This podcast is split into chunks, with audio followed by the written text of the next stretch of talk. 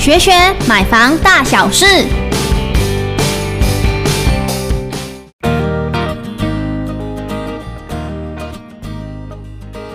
有事没事，学学买房大小事。大家好，我是建文先生。你有没有想过，要买一栋房子需要准备多少钱才够呢？假设你要买的房子是一千万元，贷款成数有到八成，那你只要准备两百万就够了吗？错错错！其实呢，买房子的过程中还是有许多哩哩扣扣的费用要去准备。除了自备款，还有十项费用要支出哦。第一项契税，契税呢就是房屋评定现值的六 percent。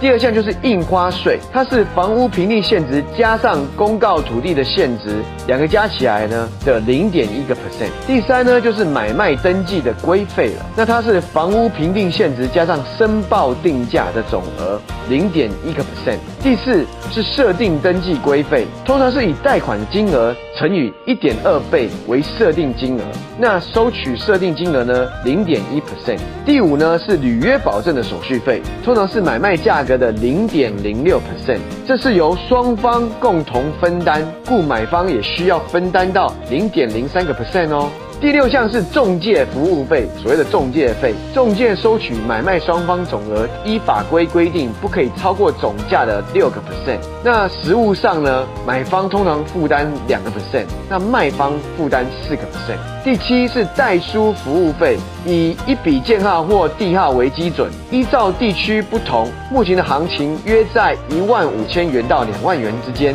那如果你有抵押权设定的费用呢，再增加了五千元左右。第八，住宅火灾及地震基本的保险费，房屋有房贷的话呢，银行都会要求去加保火险，依建物造价跟平数去计算。然后地震险呢，全国统一收费，每年保费为一千三百五十元。第九，房屋税跟地价税，这要依照交屋日期去拆算，由买卖双方去分摊哦。第十是银行贷款征信手续费，这个呢会依各个银行的规定不同，不过通常是数千元不等。哇，那看到这么多十项费用，其实买一个房子不是只有准备自备款，还有准备装潢的费用而已。建文先生呢就举一个例子来跟你分享一下。我们若以总价一千万来买一个新北市五十平的大楼来进行试算，假设建物面积是五十平，一百六十五点三平方公尺，很多这里面的一些税务的费用都是用平方公尺来计算的。再来要去算土地持有的面积，它大概是七点二平左右，就是二十三点八的平方公尺。第三，房屋标准单价是每平方公尺一万三千一百元。那公告土地现值呢，也是每平方公尺六万一千五百元来计算。那公告地价呢，是每平方公尺一万两千三百元来计算。那我们就可以来算这十项的费用喽。十项费用算起来，费用总金额竟然高达三十八万元！